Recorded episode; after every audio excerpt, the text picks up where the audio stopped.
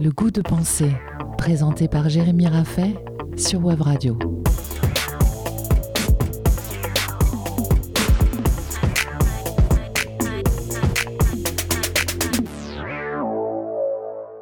Et s'il fallait travailler pour ne plus travailler? Une fois n'est pas coutume, je vous propose de partir de deux anecdotes pour lancer notre réflexion sur le travail.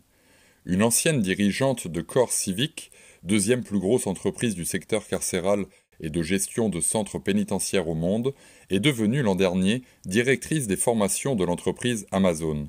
Cette année, aux Pays-Bas, Amazon décide de transformer la prison de Koppel à Harlem en bureau du Amazon Web Service. Ces deux infos, bien qu'étonnantes, ne suffisent pas à constituer un lien certain entre prison et entreprise, quoique l'idée soit séduisante et semble s'imposer à notre ressenti mais elles nous permettent d'interroger la place de la surveillance dans le monde du travail. De plus en plus de bureaux, de halls, d'entrepôts, d'écoles sont surveillés par caméra. Sous prétexte de garantir la sécurité et de prévenir des risques, cette intrusion de la technique de surveillance dans le monde du travail n'est pas nouvelle. Michel Foucault l'a fait remonter au XVIIIe siècle lorsque les propriétaires de marchandises des bateaux se sont aperçus qu'un quart des biens qui prenaient la mer disparaissaient avant la vente officielle de la cargaison. Surveiller, c'est s'assurer un profit maximal en se protégeant des petits illégalismes, concept formé par Foucault pour s'éloigner du terme délinquance. La surveillance n'est pas nouvelle donc, mais elle se généralise. L'œil de Big Brother devient omniprésent. Dans la rue, à l'école, dans les hôpitaux, à la banque ou au supermarché, nous sommes filmés, enregistrés et surveillés. Même nos écrans de poche nous épient en permanence.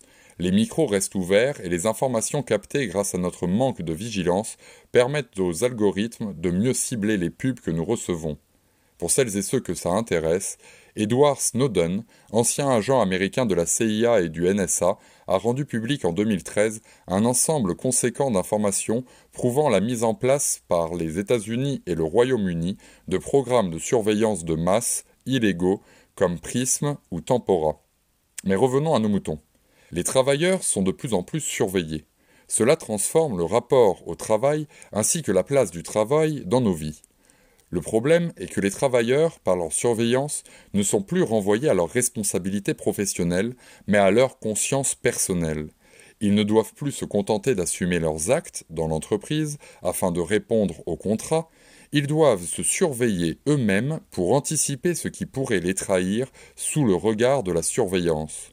Mauvaise humeur, envie, fatigue, incompréhension, ignorance, curiosité, etc. Dans ce cadre, le travail n'est plus seulement l'activité consciente de production de valeur, c'est la mise à disposition de toute sa personne à l'exploitation salariale. La preuve en est que nous ne cherchons plus des personnes, mais des profils. Nous ne cherchons plus de l'expérience vécue, mais des compétences normées. Le pouvoir des entreprises se répand dans l'intimité des travailleurs.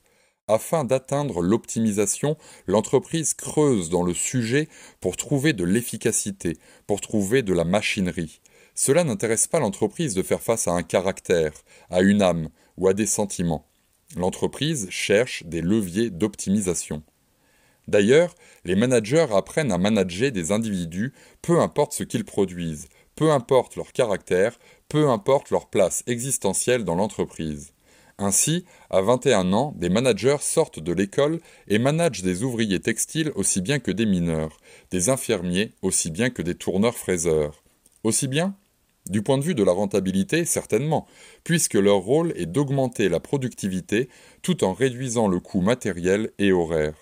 Ils constituent donc un rouage de plus dans la création de richesses. Leur travail est de produire de la richesse en rationalisant le travail des autres la surveillance est l'un de leurs moyens. Une autre preuve que le pouvoir de l'entreprise écrase la subjectivité est l'inarrêtable croissance du turnover. Ce qu'elles appellent joliment le renouvellement des effectifs n'est ni plus ni moins le pouvoir d'utiliser les hommes comme des outils. Ce qui reste, ce qui dure, s'incarne dans l'identité. La lutte syndicale, la confiance, les rapports de force se constituent dans la durée et dans la stabilité. Il n'est pas étonnant alors que nous assistions à l'ubérisation de tous les services. ce que le président Macron a autorisé sur le sol français est bel et bien l'utilisation des travailleurs comme des machines que les avancées techniques ne nous ont toujours pas permis de remplacer. Ainsi, la surveillance ou le management consiste à faire pénétrer toujours plus loin la lumière de l'optimisation contre la personne du travailleur.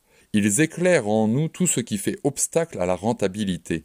Les open space, les salles de détente, les excursions à sensations fortes ne sont que des manières diverses de chercher chez chacun des leviers permettant de le rendre plus rentable. Le pouvoir disparaît en tant que contrainte pour mieux s'exercer au sein de chacun. Cette intrusion dans l'espace intime du travailleur est le plus grand contrôle que le pouvoir peut avoir. Et si, pour se libérer du travail aliénant actuel, nous devions travailler véritablement? Pour se libérer de cette logique libérale qui brise les personnes, et nous ne parlons pas des millions de travailleurs sous-payés et maltraités qui produisent les vêtements qui pourrissent dans nos armoires. Pour se libérer donc, ne faudrait-il pas repenser notre place dans l'entreprise, repenser ce qui nous retient au salariat? Sommes-nous bien certains que nous travaillons pour de l'argent? La nécessité matérielle nous impose-t-elle véritablement l'aliénation du travail contemporain? Nous nous retrouvons la semaine prochaine pour répondre à ces questions. En attendant, conservez le goût de penser. C'était le goût de penser, tous les samedis à 10h sur Web Radio à réécouter et partager en podcast sur webradio.fm.